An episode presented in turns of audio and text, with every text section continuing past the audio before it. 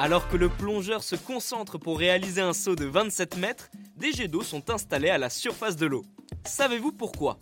Bienvenue dans Tu veux une médaille, les réponses aux questions de sport que vous ne vous posez pas encore. Aucune protection, simplement un maillot de bain.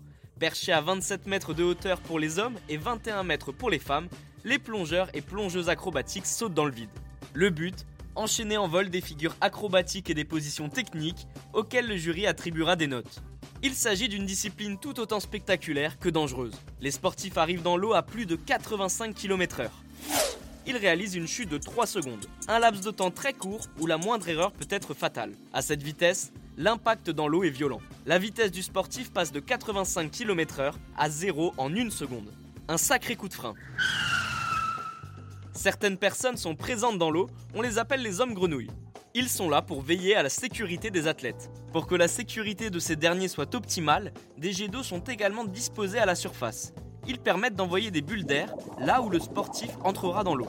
Celles-ci vont permettre de diminuer la pression et donc le choc au moment de l'impact. Un paramètre important pour minimiser le risque de blessure lors de l'arrivée. Ces jets d'eau offrent également aux plongeurs la possibilité d'avoir un repère visuel avant de sauter, comme un marquage au sol.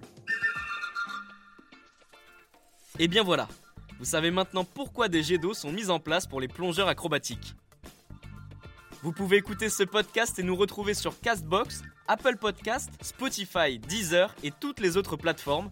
Je vous retrouve rapidement pour une prochaine question de sport dans Tu veux une médaille. À très vite.